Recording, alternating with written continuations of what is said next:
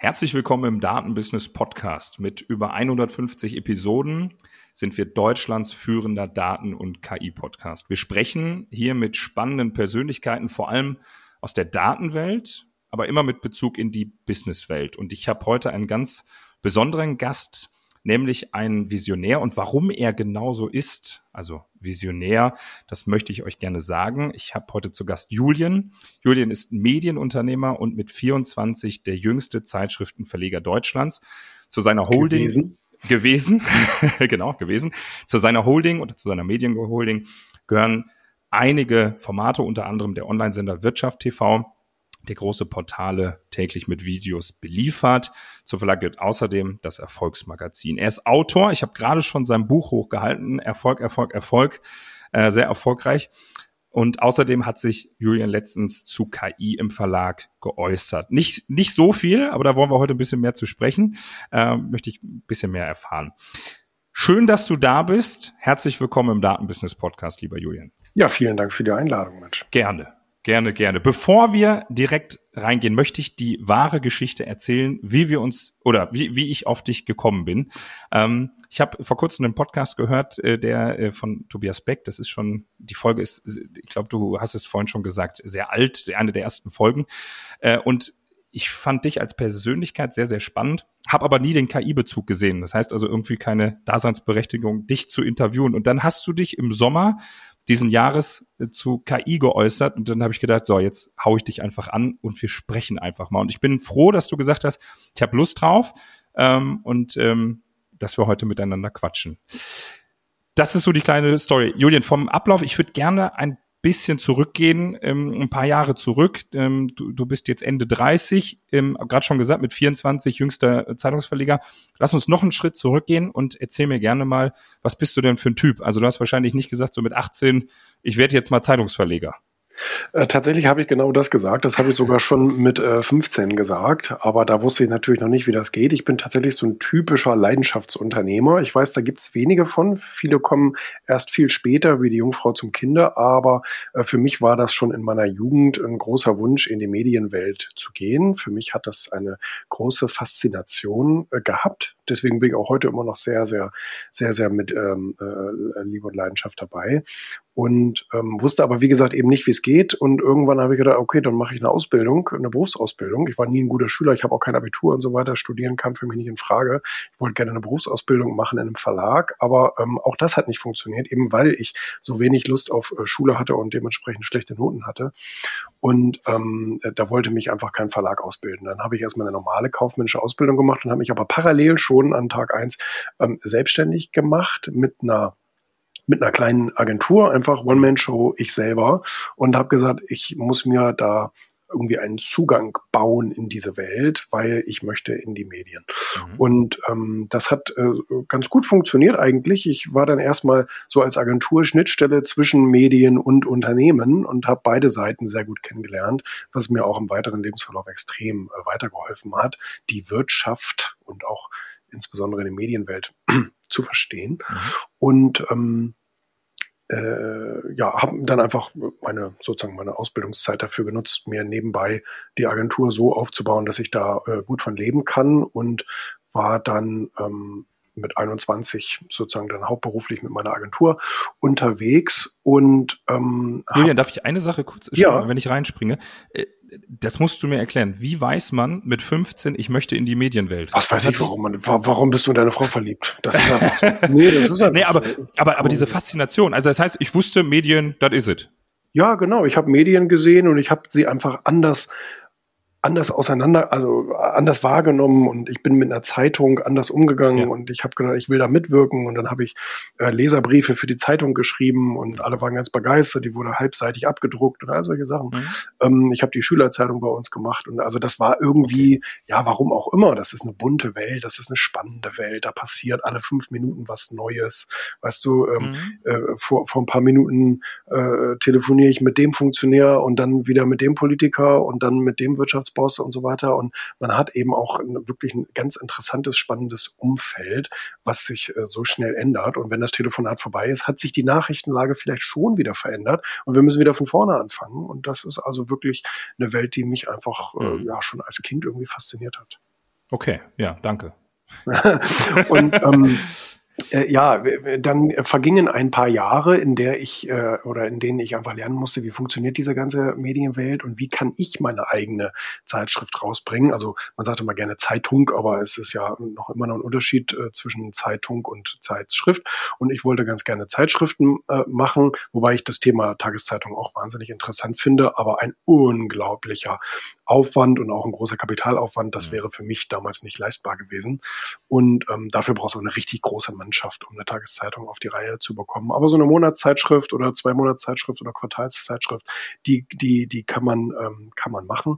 Und ähm, so kam es dann, dass ich 2011 meine erste eigene Zeitschrift auf den Markt gebracht habe. Das war damals das Sachwertmagazin. Hatte auch so ein bisschen seine Ursprungs- Verknüpfungen in der Agentur. Das, das baute sich alles gut aufeinander auf. Ich habe da ähm, Leute kennengelernt, Experten kennengelernt, Kunden kennengelernt, die ähm, ja eben in der ersten Ausgabe auch schon dann vertreten sein konnten und das ein bisschen, äh, was muss ja auch finanziert werden, mhm. als Anzeigenkunden und so weiter gewinnen konnte.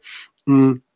Und so ging das dann, äh, so ging das dann los und dann kam äh, Wirtschaft TV dazu, dann kam das Finanzblatt dazu. Wirtschaft TV war damals kein nennenswert großer Bereich, ist, äh, ist heute eine sehr, sehr ähm, ja, auch respektierte Medienmarke geworden und ähm, hat auch eine gute, eine gute Verbreitung. Ähm, 2016 kam dann das Erfolg-Magazin dazu und ähm, ein bisschen später noch das Founders-Magazin. Ähm, und durch das Erfolg-Magazin, du hast es vorhin schon angesprochen, kam auch diese Buchthematik mhm. auf, weil viele Leser gesagt haben, Mensch, ach, du sprichst da irgendwie mit Klitschko und Bohlen und den Geissens und wie sie alle heißen, kannst du da nicht mal so die großen Erfolgslearnings äh, rausschreiben in so einem Buch zum Beispiel und ähm, der Gedanke lag nahe und war dann auch ähm, schnell umgesetzt, habe ich das gemacht. Äh, die Münchner Verlagsgruppe äh, hat sich, also einer der größten deutschen Buchverlage und der erfolgreichste Wirtschaftsbuchverlag, hat sich dann bereit erklärt, äh, dieses Buch äh, zu, zu machen. Und, ähm, und so ging das dann ein bisschen los, dass ich auch in diese ähm, ja, Autorenschiene gekommen bin. Danach folgte dann das Buch Ego und ähm, das war, finde ich, mein bestes Buch. Und danach, jetzt zum Schluss, äh, kam Bullshit Rules. Das war mein erfolgreichstes Buch dann mit der Spiegel-Bestsellerliste.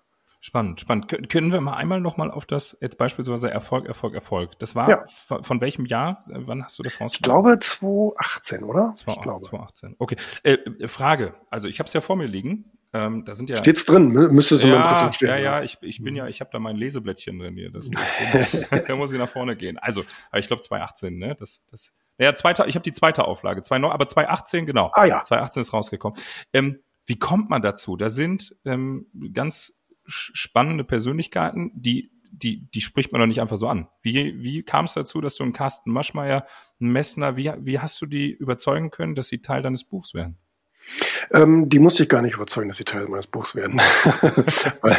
also ich habe ja mit denen im Rahmen vom Erfolgmagazin gesprochen.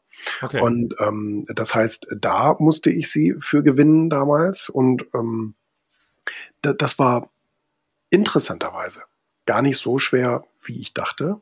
Ähm, ich meine, ich hatte auch schon Erfahrungen jetzt gesammelt beim Sachwertmagazin jahrelang, wie es funktioniert, auf welche Feinheiten man achten muss, etc. Mhm. pp. Man muss natürlich aufs Timing achten. Timing ist der, der größte Faktor ähm, dabei, Interviews zu gewinnen.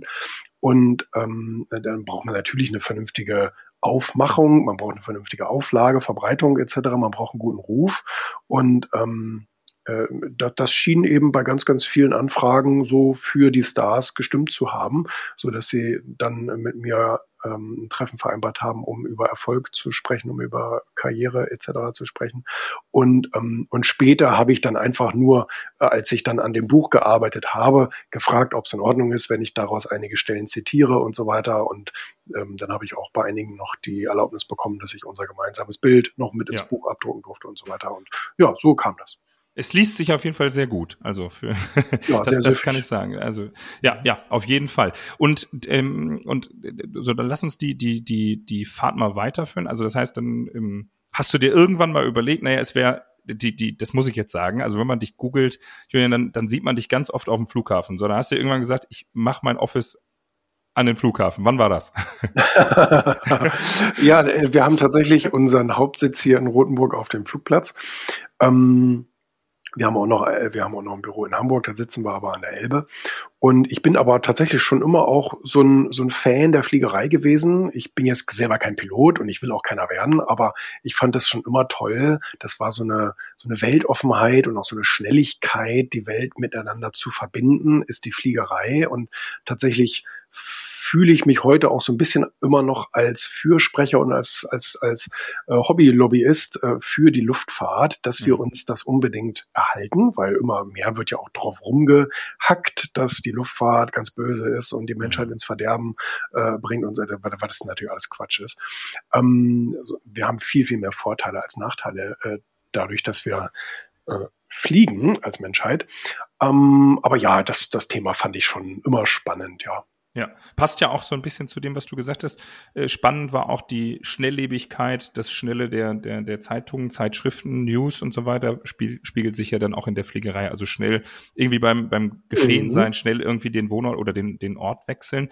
Aber kannst du mich mal einmal durch so einen typischen Julian Tagesablauf irgendwie ähm, führen? Also, das würde mich total interessieren. Also, du kommst morgens, äh, du fliegst nicht zum Flughafen, nehme ich an, sondern du fährst mit dem Auto. ja, ja, das, das ist richtig. Nee, nee, ich fahre mit dem Auto zum, zum Flugplatz. Ähm, zum Glück gibt's ja nicht so den typischen Julian-Alltag. Und ja. das war etwas, was ich mir so als freiheitsliebender Mensch und als kreativer Mensch immer gewünscht habe, dass ich keinen eintönigen Alltag und auch keinen eintönigen Berufsalltag habe. Das wäre so das Gruseligste, was ich mir vorstellen könnte, morgens in eine Firma zu fahren, meinen Computer anzuschalten, zehn Stunden davor zu sitzen, also wahrscheinlich anders wie ein Datenanalytiker oder sowas, ähm, und dann abends wieder nach Hause zu fahren und einen Grill anzuwerfen oder sowas. Also das wäre für mich ein Leben, was nicht lebenswert wäre. Für mich, für mich. Ja. Für mich. Und ähm, deswegen ist jeder Tag von mir eigentlich anders. Ähm, was ich ziemlich fix habe, ist, dass ich dienstags in der Firma bin und dann habe ich auch die Besprechungen mit meinen einzelnen Abteilungen und so weiter. Dann kann ich meine Post durchgehen und all solche Sachen. Ähm, aber sonst ähm, bin ich sehr viel unterwegs, sehr viel auf äh, Terminen, Meetings, Konferenzen etc. Das ist das, äh, was mir Spaß macht, wo ich äh, die Chance habe, so ein bisschen hinter die Kulissen zu blicken. Äh, also ich unterhalte mich einfach gerne mit Menschen, ich höre sehr gerne zu, ähm, weil ich dabei Informationen gewinne und auch natürlich einen Vorsprung äh, gewinne. Und ähm, ja, also sowas, das, das ist, das ist mein Ding. Also ich meine, gestern, was, äh, was war gestern? Gestern war, gestern war Dienstag, ne? Also gestern war ich tatsächlich, gestern war ich tatsächlich ähm, eine Zeit lang ähm, im, in der Firma und ähm, ähm, äh, heute habe ich jetzt einen Podcast und noch ein paar Telefonate und so weiter. Morgen fliege ich äh, zur Buchmesse und ähm, treffe äh, einige Autoren und meinen Verlag und äh, guck mal bei all den Verlagen vorbei, die gerade Bücher von oder über oder mit mir rausgebracht haben. Also ich glaube, jetzt auf der Buchmesse sind bestimmt 10, 15 Bücher, in denen ich irgendwie zitiert werde und so. Da gucke ich dann auch gerne mal vorbei und sage Hallo. Ähm, treffe mich dann eben äh, parallel nochmal mit einigen Leuten, die ich auch lange nicht, ähm, lange nicht gesehen habe. Zum Beispiel mit einem meiner Co-Autoren. Und ähm, so, und dann äh, mache ich einen Vortrag in Salzburg und äh, dann äh, bin ich wieder bei uns in, in Hamburg äh, im Studio bei Wirtschaft TV. Also, das ist äh, Nee, warte mal, heute ist ja Mittwoch, morgen bin ich im Studio und übermorgen fliege ich zur Buchmesse, so rum ist es. Ja, okay. Und ähm, ja, also das ist so die Würze meines Lebens, die ich wirklich sehr zu schätzen weiß. Spannend, spannend. Das, das kann ich so, so unterschreiben. Ich glaube auch diese Vielfalt, das macht einfach, macht Spaß. Aber, du hast es gerade schon angesprochen, ist nicht für jeden was, ne? Also es ist jetzt Richtig. der, der Data Analyst, der klassische, so wie wir uns vielleicht jetzt im äh, vorstellen würden, der sagt da vielleicht, nee, da habe ich keine Lust drauf. Also da, das, das ist nicht meins. Aber ist ja auch bei meinen Mitarbeitern nicht anders. Meine Mitarbeiter sitzen also eigentlich zu 99 Prozent ähm, äh, den ganzen Tag vor ihrem Laptop und äh, schreiben, bauen, äh, analysieren, sprechen, machen, tun. Ne? Also das ja. ist ja auch ähm, eine Rolle, die man sich aussucht. Genau, genau. Die sitzen aber, hast du gerade gesagt, an der Elbe und am, am Flugplatz. Ich habe immer Flughafen gesagt, aber ich glaube, Flugplatz trifft's mehr, ne? Ja, genau, das ist kein Flughafen, das ist ein Flugplatz, ja. Äh, und, und, da sitzen, habt, habt ihr da oder hast du da auch äh, Mitarbeiter oder nur in, äh, oder das ist nur dein, dein privates Office oder sitzen Wie ist das? Und unsere Mitarbeiter sitzen hier in Rotenburg. Ja. Wir haben zwar auch Mitarbeiter in Hamburg, aber unser Hamburger Büro ist eigentlich so relativ äh, entspannt bis gar nicht besetzt. So. Also wenn, dann sind sie hier in Rotenburg, aber wir sind wahrscheinlich wie jede andere ähm, Firma auch, die mittlerweile einen sehr hohen Homeoffice-Anteil hat, was auch nicht, also bei uns ist es nicht kontraproduktiv, bei uns mhm. ist es trotzdem sehr, sehr, sehr, sehr ähm, äh, produktiv, dass die Leute im Homeoffice auch arbeiten und ich muss die jetzt nicht unbedingt dafür, dass sie vor ihrem Laptop in der Firma sitzen, äh, muss ich sie jetzt hier nicht unbedingt durch den Verkehr herbestellen und so weiter. Also ich glaube, das trägt auch durchaus zur Mitarbeiterzufriedenheit äh, bei, wenn man sich äh, Stauverkehr und so weiter spart. Ja, und seinen Mitarbeitern oder Mitarbeitern vertrauen. Ich glaube, das ist auch ein Riesenthema. Das ja, ja, gut, Vertrauen ist die eine Sache, Kontrolle ist die andere Sache. Also natürlich kontrollieren wir ja. aber auch, ähm, was, was hast du heute geschafft? Und das ja. ist äh, definitiv wichtig. Ne? Wie, wie viele, ähm, und dann, dann springen wir gleich auf den zweiten Themenblock, das ganze Thema KI, da möchte ich ja mit dir drüber sprechen, aber um dann nochmal so den Kreis zu schließen, jetzt zwei, drei Sätze noch zu, zu, zu deiner Company. Das heißt also jetzt, ähm, wir haben gesprochen, wo ihr sitzt und äh, was, was, da, was ihr macht. Genau, das wissen wir, glaube ich. Wie groß seid ihr denn? Kannst du da mal. Wir sind klein. Wir, ja. sind, wir sind 20 Leute. Wir sind ein kleiner mittelständischer Betrieb. Ja, okay, 20 Leute. Äh, Kannst du, kannst du ein bisschen hinter die Kulissen blicken? Was macht man mit 20 Leuten Umsatz mit dem Verlag? Können wir rausschneiden. Immer, immer, viel zu, immer viel zu wenig. Nein, also ich glaube, ähm, ich glaube, wenn man, wenn man im Medienbereich ähm, äh, wirklich äh, super reich werden will, dann, dann ist das schwer. Ähm, ja. Es gibt einige, es gibt einige wenige, muss man dazu sagen, in Deutschland, die das geschafft haben über die letzten 50, 60, 70, 80, 90, 100 Jahre. Ähm, Gratulation dazu. Aber so der typische kleine Medienverlag macht ähm, weit unter 10 Millionen Euro Umsatz und ähm, ja, wurschtelt so ein bisschen mit seinen Mitarbeitern vor sich hin. Genau. Da jetzt deine Vision, das passt doch jetzt ganz gut. Also, dein, wenn du sagst gerade, wir das äh, wurschteln also rum, wo, wo geht die Reise denn hin in den nächsten zehn Jahren? Also, ich bin immer vorsichtig damit, öffentlich über Ziele und Vorhaben zu sprechen. Ich halte das auch für einen Wettbewerbsnachteil, muss ich sagen. Mhm. Viele gehen da sehr, sehr offenherzig mit ihren ganzen Plänen und so weiter um. Ähm, das erhöht dann aber automatisch äh, die Preise, wenn du irgendwo äh, irgendwas, irgendwas kaufen willst oder anfragst etc. Ähm, nein, also von daher natürlich werden wir neue Dinge produzieren. Ich meine, wir sind ja jetzt auch vor kurzem ins ähm, Seriengeschäft eingestiegen, äh, zum Beispiel bei Amazon und Apple TV. Das ist etwas, was wir gerne ausbauen möchten und auch gerade dabei sind, das auszubauen. Ähm, wir werden natürlich auch nochmal neue Magazintitel ähm, machen. Und wir müssen auch sehr viel stärker im ganzen Online-Geschäft werden. Also das heißt eben unsere Portale und so weiter nochmal wieder äh, ausbauen. Neue Medienformate, das ist immer ein sehr heißes Thema. Mhm. Ähm, äh, es geht ja nicht darum, äh, dass Medien weniger werden. Das ist nicht der Fall. Der, der Bedarf an Informationen und Geschichten ist immer höher, aber die Darreichungsformen ändern sich natürlich und ähm, man muss gucken, was macht man mit Schrift, was macht man mit Bewegtbild, was macht man mit Audio. Ähm, Gibt es noch irgendwelche Dinge, die wir gerade noch nicht, also ich meine auch andere wie Handelsblatt und Co. machen viel mhm. Konferenzen und also da gibt es natürlich vieles zu beachten. Ja. Ähm, ich habe heute Morgen Zeitungsartikel gelesen, wo du es gerade sagst, Medien oder Nutzung. Über 400 Minuten sind wir tagtäglich von, ja, vor einem Medium, was, was, oder wo wir Medien konsumieren. Über 200 Minuten, glaube ich, Video. Äh, wie ist da so bei euch die, die, die, das Verhältnis? Also wenn du sagst, so ähm, von, von äh, Videoproduktion bis ähm, redaktionell, also ganz klassisch Text, kannst du da mal so Einblicke geben? So vom ähm. Aufwand meine ich, sorry, also vom Aufwand, ne? Also wie, wie, was ist da so, oder vielleicht deine eigene, äh, deine eigene Maßeinheit, vielleicht fällt dir da was Besseres direkt ein als Experte.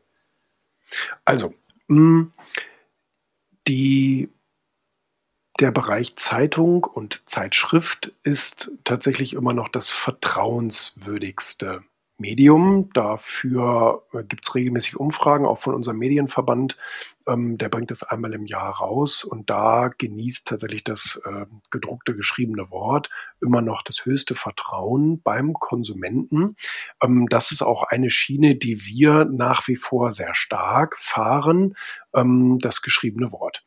Ähm, das bedeutet, unsere Magazine ja, erscheinen eben im klassischen Layout, ähm, auch auf der Website ähm, auch auf der Website im, im äh, geschriebenen Wort. Und äh, wir hatten mal ein Pilotprojekt, dafür wurden wir sogar ausgezeichnet ähm, vom Land Niedersachsen, ähm, äh, dass wir all unsere Magazine auch vertonen. Das hatten wir vor ein paar Jahren schon gemacht. Da haben das, glaube ich, nur zwei andere Verlage in Deutschland gemacht.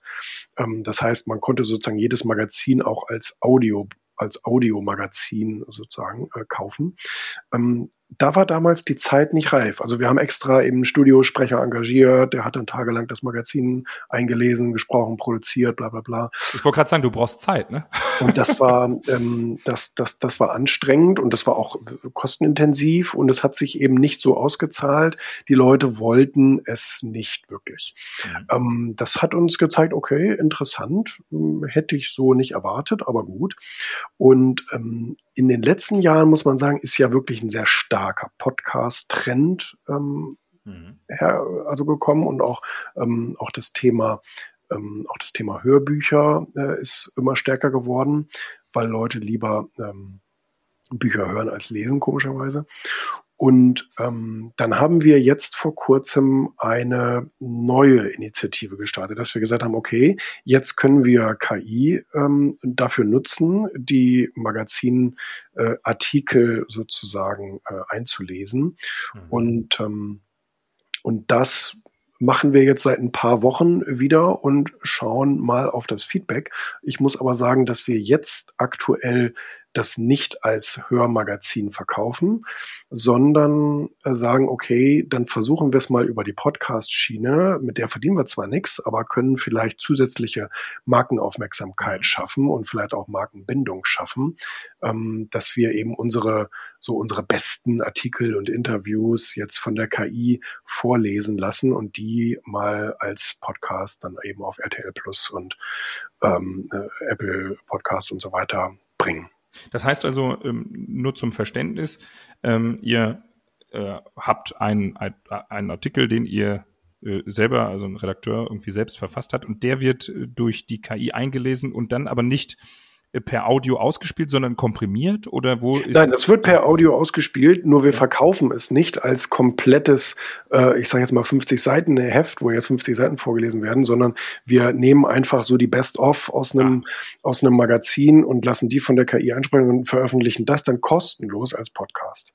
Ach, okay. Spannend. Äh, da eine, eine Anekdote oder eine kleine, äh, vielleicht ja auch spannend für euch, was mir einfällt. Ja. Ähm, per ChatGPT kannst du ja beispielsweise Texte also ne, ChatGPT reduziert diesen Text ja, genau, bitte auf ne, 100, macht ihr wahrscheinlich auch, ne? Das, nutzt, das nutzen einige unserer Redakteure, um eben Pressemitteilungen und so weiter ja. mal verkürzt kurz äh, zu verstehen. Also irgendwie so 100 Sekunden in Anführungsstrichen und dann mhm. erzähl mir das Wichtigste aus dem Artikel. Mhm.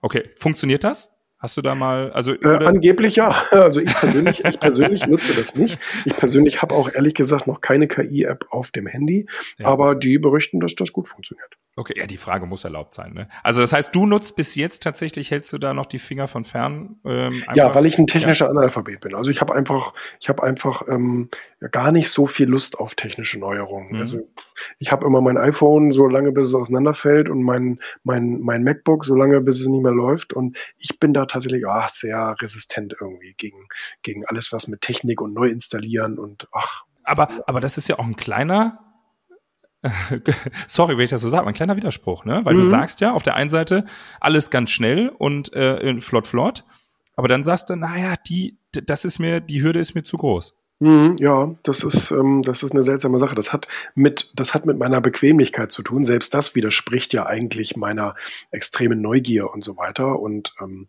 das heißt, ich mag tatsächlich, wenn sich etwas schnell bewegt und schnell verändert. Aber ich selber bin tatsächlich immer so im Auge des Sturms. Mhm. Ich, ähm, also so könnte man es vielleicht, so könnte man es vielleicht ähm, betiteln. Wenn um mich herum alles wild und durcheinander ist, bin ich eigentlich immer sehr entspannt und aufgeräumt. Und ähm, ja, das, also diese Widersprüchlichkeit ist vielleicht auch ein bisschen die Würze meines Lebens. okay, okay, dann ja spannend. Äh, hast du denn, also wir haben ja im Vorhinein auch schon ein bisschen uns dazu ausgetauscht. Ähm, ich ich würde gerne erfahren. Du hast ja gerade schon mal schon mal erzählt, es nimmt schon Einzug in in euer ja, Verlagswesen schon, kann man so sagen, das ganze Thema KI. Du sagst selber, es gibt Redakteure, die verwenden da schon was. Ähm, Glaubst du, tendenziell wird das mehr? Glaubst du, der Redakteur, der klassische Redakteur, so wie ihr ihn jetzt habt, wird irgendwann abgelöst vielleicht oder sogar ähm, oder vielleicht auch gar nicht. Also da würde mich mal deine Meinung zu interessieren und vielleicht auch so die ähm, ja also was siehst du da in den nächsten zwei drei Jahren? Glaubst du, dass dass dass ihr jetzt bei euch, ich habe ja gerade mal gefragt, wo geht die Reise hin? Da hast du ja gesagt, ah, ich halte mich ein bisschen zurück mit Zielen öffentlich. Aber ähm, meinst du, der Redakteur, der klassische Redakteur heute macht noch in zwei Jahren genau die gleiche Arbeit oder nimmt der viel mehr Hilfsmittel und kann viel mehr Texte schreiben, hat mehr Zeit für andere Formate? Stand heute glaube ich, dass es, ähm, dass es eine große Veränderung geben wird, die ist im äh, faktenbasierten Journalismus. Also wir müssen ja Journalismus in zwei Teile mal unterteilen. Das eine ist der typische Nachrichtenjournalismus. Mhm. Ähm, der zitiert eigentlich nur Fakten, soll das auch so nüchtern wie möglich tun. Natürlich alles so ein bisschen gegeneinander abwägen. Also da gibt's ein Pro, da gibt's ein Contra und lieber Leser bilden sich ihre Meinung selbst. Und dann gibt's eher den Meinungsjournalismus, der alles versucht einzuordnen, auf eine bestimmte Seite zu ziehen und dem Leser eigentlich so eine Gedankenrichtung mitzugeben. Ähm, ich glaube, dass der, ähm, dass der Nachrichtenjournalismus komplett von der KI äh, ersetzt werden kann. Ähm, vielleicht nicht jede Recherche, zumindestens wenn es darum geht, im Kriegsgebiet irgendeinen Soldaten zu interviewen oder wie auch immer. Ähm, das ist vielleicht ein bisschen äh, immer noch menschenabhängig, aber die Informationen zu verarbeiten, ähm, auszuwiegen und dann zu schreiben und dann zu verbreiten, ist eigentlich eine sehr technische Aufgabe. Also das merkt man ja auch bei der DPA und so weiter. Das sind, das sind einfach Schreibkrieger, die, die sind den ganzen Tag nur dabei, ähm, Datenmüll in einen Text zu verarbeiten. Ja. Und ähm, äh, und ich glaube, das kann KI einfach schneller, besser, ähm, nüchterner, weil kein Mensch kann wirklich neutral sein. Das ist sehr, sehr schwer.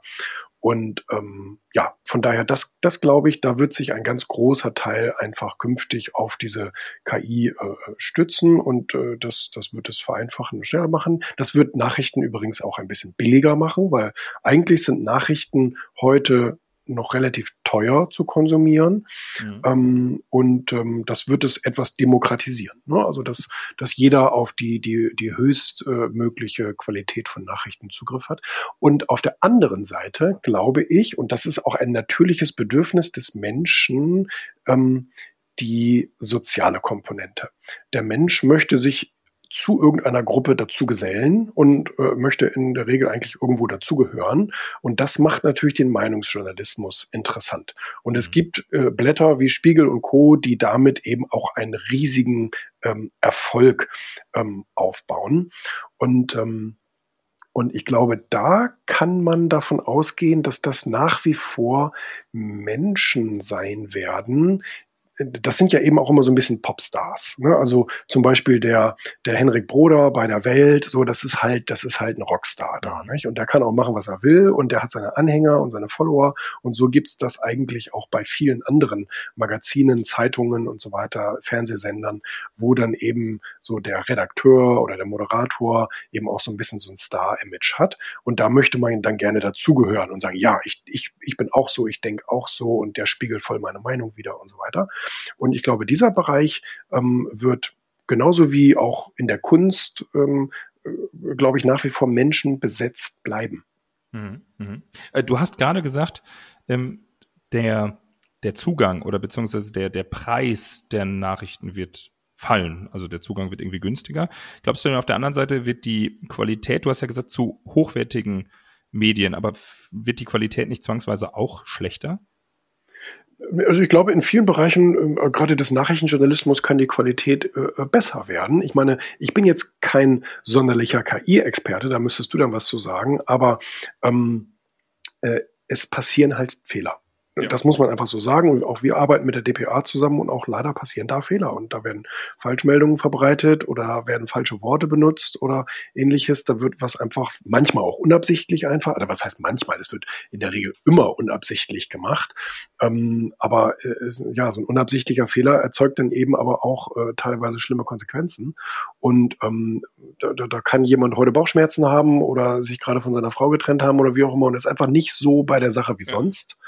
Oder, oder er arbeitet eben schon zwölf Stunden und muss jetzt doch noch eine, eine Schicht schieben, weil sein Kollege krank ist oder wie auch immer. Das sind alles so menschliche Probleme, die dann dazu führen, ähm, dass Informationen falsch verbreitet werden. Und ich sehe es leider ähm, auch äh, im äh, Nicht-Agentur-Nachrichtenjournalismus jeden Tag in den Tageszeitungen, dass einfach wirklich gravierende Fehler zustande kommen. Und wenn man das liest, dann wissen die meisten informierten Menschen, oh, Kacke, da haben sie das Wort verdreht und jetzt ergibt sich daraus ein völlig falscher Zusammenhang, weil da jetzt das Wort nicht fehlt. Ja. Und ähm, also es ist ein äh, Unterschied, ob jemand angegriffen wurde oder nicht angegriffen wurde. Und ähm, äh, wenn man wenn man das weiß, weil man zum Beispiel bei der Pressekonferenz dabei war oder weil man das Originalvideo gesehen hat oder wie auch immer und danach einen Text drüber liest, wo dann aber eben genauso ein Fakt ähm, verdreht wird, dann denkt man, ah Scheiße, aber all die Leute, die es jetzt nicht schnallen, ja. die haben natürlich jetzt eine falsche Information aufgenommen. Und ich glaube, da kann Technik genauer sein. Das glaube ich auch. Also vielleicht nicht, nicht äh, in der in der zehnten Wiederholung, das glaube ich nicht. Also, ne? also irgendwann wird's auch, man nennt das Halluzinieren. Also okay. irgendwann fängt die KI an, auch äh, irgendwie dann, dann die ist ja nicht fehlerfrei, ne? Aber mhm. ich glaube auch beim ersten, also irgendwie transkribieren und dann umwandeln und dann irgendwie den Text daraus schreiben, ich glaube auch da kann das, das so wie du es gerade formulierst, ne, funktioniert das. Aber ich glaube auch, wenn sich jemand das zweite, dritte, vierte, weil ich glaube, das passiert ja im Journalismus auch, ne? Ja, also natürlich. dass man sich dann auf andere, so wie du es gerade beschrieben hast, ne, die DPA, wir können ja auch andere nennen, aber die, die schmeißen sich drauf und dann wird das irgendwie äh, repliziert. Also das, das passiert ja, ist ja gang und gäbe. Also da ja. bist du, ja, genau. Also da glaube ich auch, das ist ein Thema, das und das würde wahrscheinlich einiges an, an Fehler vielleicht einsparen. Vielleicht kann es auch so sein, dass man KI dann sozusagen als Zwischeninstanz zur Logikprüfung einsetzen kann. Ich meine, momentan sind viele auch bei Rechtschreibprogrammen und so Logikprüfungen noch völlig irrsinnig schlecht. Ja. Aber ähm, das, das kann ja durchaus besser werden. Und da könnte das dann vielleicht mal tatsächlich zu so ein paar roten Anmarkern kommen, wo der Chefredakteur nochmal sagt, ah, da hast du ein Wort vergessen. Ja, ja, ja, 100 Prozent. Also da, da bin ich mir sicher, dass das, vielleicht machen das auch viele Verlagshäuser auch schon. Wobei, ähm, da bist du mehr dran. Äh, vielleicht ja, also auch nicht. Es, also es wirkt nicht so. es wirkt nicht so. Dann soll eine Einladung. ja, genau. Schaut mal, was es so gibt, weil da gibt's ja wirklich einiges. Also von daher, ähm, okay, das, das habe ich verstanden. Ähm, also was, wo, wo siehst du Herausforderungen, habe ich verstanden. In dem Video, da möchte ich noch mal einmal drauf eingehen. Da sagst du, ähm, in der Videoerstellung nutzen wir KI schon. Und da wollte ich mal fragen, was macht ihr denn da mit KI? Ähm, da gibt es zwei Bereiche. Einmal kann man aus Videos, also wenn wir zum Beispiel einen Börsentalk haben in der Börse Frankfurt, ähm, machen, wir, machen wir wöchentlich, das, da werden dann Gäste eingeladen, dann dauert so ein Interview zehn Minuten, die sprechen über aktuelle Marktentwicklungen, bla bla bla bla bla. Mhm. Und da gibt's eine, da gibt's eine, ein, ein KI-Tool, ich weiß den Namen nicht, das machen meine Mitarbeiter. Ähm, äh, diese KI untersucht dieses Video nach ähm, interessanten Stellen wora, wora, also ich weiß nicht, woran es das dann festmacht, aber es äh, untersucht dieses Video nach interessanten Stellen, dass man da mal so einen kleinen Minutenclip oder so ah, rausschneiden ja. kann. Von wegen, da erzählt er gerade was, was gerade in der öffentlichen Diskussion sehr stark vertreten ist und das lass uns doch mal rausschneiden. Und dann im zweiten Schritt macht er gleich die Untertitelung und ähm, das heißt, man kann es dann ähm, ja als, als, als Video auch mit untertiteln, also auch ohne Ton, ähm, kann man es dann äh, zum Beispiel auf TikTok oder ähnlichem äh, äh, konsumieren. Das ist äh, ein so ein Tool, was die gerade äh, nutzen. Ja, ja, spart viel Zeit, ne? Mhm. Also das ist ja ein, Thema. Ist das denn das einzige jetzt im, im Konkreten bei der Videoerstellung oder hat bei der Videoerst bei der Videoerstellung ist es bei der Videoerstellung ähm, zumindest inhaltlich ist es, glaube ich, gerade das Einzige. Ähm, dann gibt es natürlich in der Videobearbeitungssoftware, bei DaVinci zum Beispiel, gerade ganz tolle neue KI-Tools, die dir in der Postproduktion helfen. Also wenn du ein Video zum Beispiel an einer vielbefahrenen Straße aufnimmst und du hast ein Interview zum Beispiel mit einem Politiker, der jetzt an der Straße, äh, was weiß ich, eine neue Autobahn einweiht und im Hintergrund rauschen die LKWs vorbei und er erzählt, warum das hier eine tolle, eine tolle Neuerung ist und du verstehst eigentlich kein Wort, dann ähm, können diese neuen ähm, äh, KI-Tools äh, den, den, die menschliche Stimme von dem Hintergrund so gut äh, extrahieren, dass du eigentlich nachher gar keine Hintergrundgeräusche mehr im Video hörst. Und das ist natürlich auch extrem ähm, angenehm und interessant. Und dann gibt's andere ähm, Bereiche, zum Beispiel bei der bei der Videoverbreitung, die, wo, wo eine KI hilft. Ähm, äh, das ist äh, zum Beispiel, ähm, äh, ich darf den Namen jetzt nicht nennen, aber wir arbeiten mit größeren Mediengruppen zusammen, ähm, die dann ihre Videos, also unsere Videos bei sich ähm, auf die Portale kontextuell einspielen wollen. Bedeutet, die wollen zum Beispiel die Verweildauer auf der Website dadurch erhöhen, dass sie den Artikel bringen, den Artikel zu, keine Ahnung, ähm, den Artikel zur Steuerverschwendung und ähm, unter dem Artikel erscheint dann noch ein Video von uns, das Sie bei uns sozusagen eingekauft haben, mhm. ähm, äh, was sich auch mit diesem Thema, weil wir zum Beispiel da dann einen Sprecher des äh, Steuerzahlerbundes, haben wir jetzt gerade gehabt, ähm, äh, interviewen und, und fragen, äh, wo kann man denn mal einsparen und so weiter und so fort. Und dann packen die dieses Video noch dazu. Das macht aber kein Redakteur sondern das mhm. macht eine KI-Software, die sozusagen ähm, ja die Texte und unsere Keywords bei den Videos miteinander vergleicht und dann matcht und dann sagt, oh, guck mal hier, dieses Video, ähm, das Wirtschaft TV gerade äh, produziert hat, das passt doch da ganz gut zu. Ist natürlich auch ein sehr, sehr dankbares Tool. Ich habe noch mal eine ähm, Frage zu dem Case davor, den du erzählt hast. Der Politiker steht an der Autobahn und weit eine, und man hört ihn nicht. Mhm. Ne? Das, was du da gerade beschreibst, bedeutet ja eigentlich, dass man bei der Auswahl des ja, ob man das jetzt Redakteurs nimmt oder Kameramann oder der, der am Ende den, den Politiker interviewt, eigentlich total auf, und verzeih mir das jetzt, aber auf Qualität verzichten kann. Also ist ja am Ende egal, wen du da hinschickst, ne? Weil ich ja ähm, so viel rausholen kann durch, durch KI am Ende. Da, da muss ja eigentlich nur eine Kamera stehen, ein Mikro am Ende des Tages, ob das jetzt zu ihm gerichtet ist. Ähm, klar, irgendwie die Kamera muss. Du weißt, worauf ich hinaus möchte, ne? Es ist am Ende egal, ob ich den Vollexperten hinschicke, der dann Ton irgendwie alles einstellt oder jemand, der sagt, komm, ich, ich schnapp mir die, die Kamera und das Mikro. Das wird schon irgendwie in der Postproduktion durch KI gelöst werden.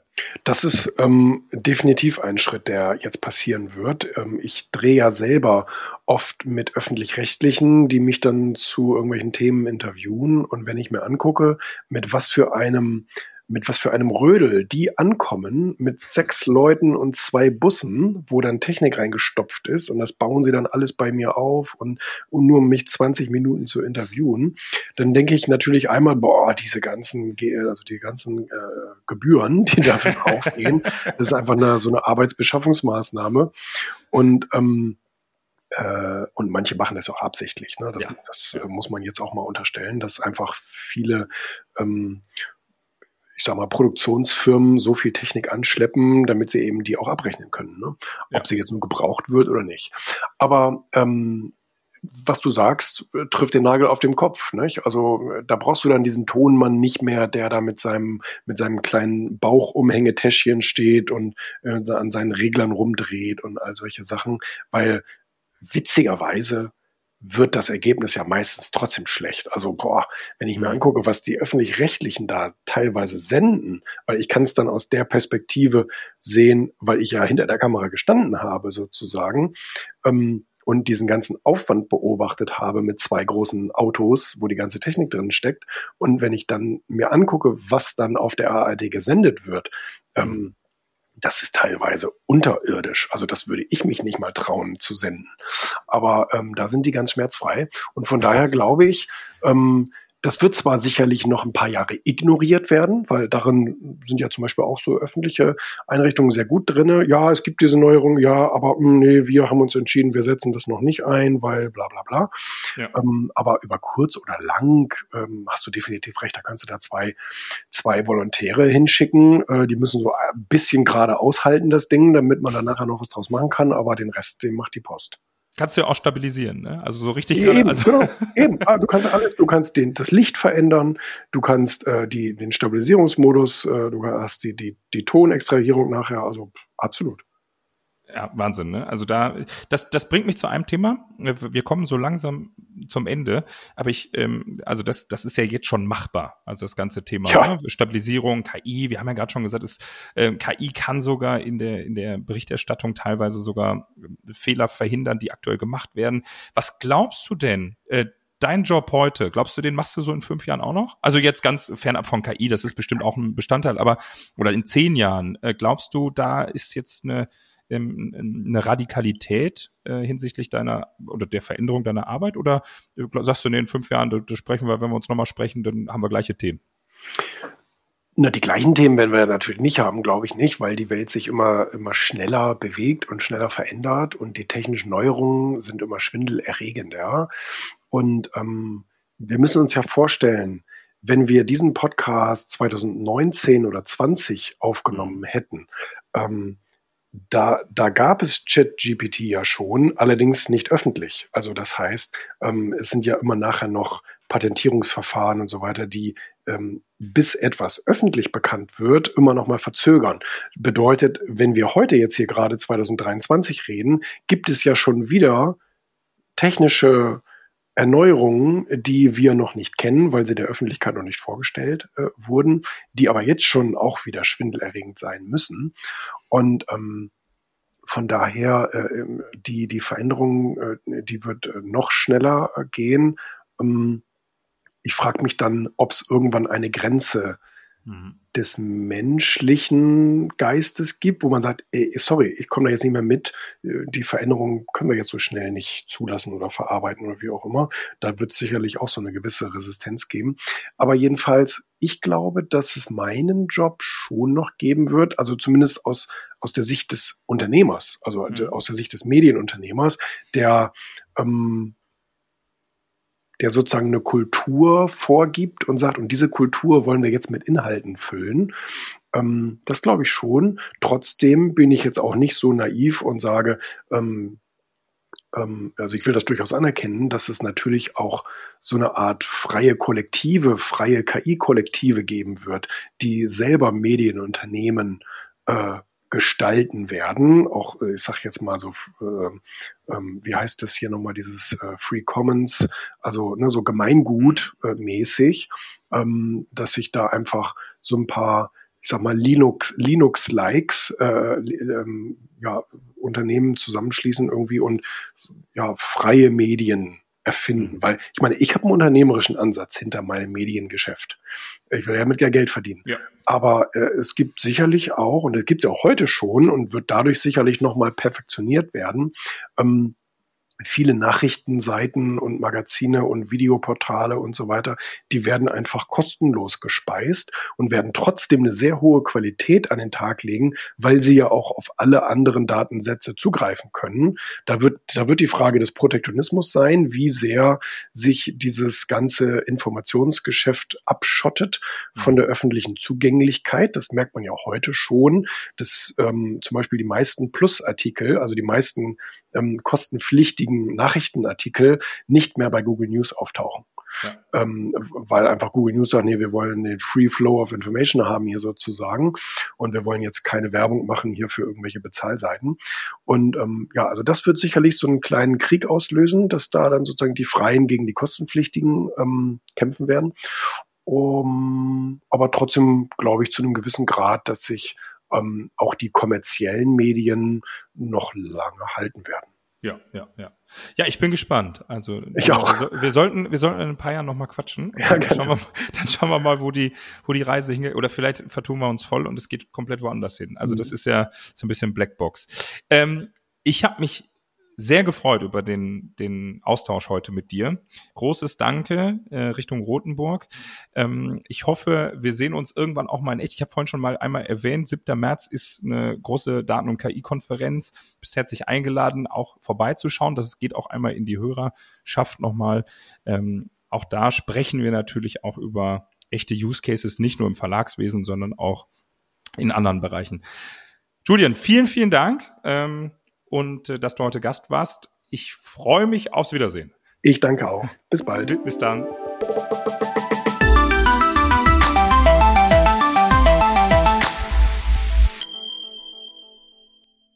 Kurzer Hinweis zu unserem Partner, der Public Cloud Group.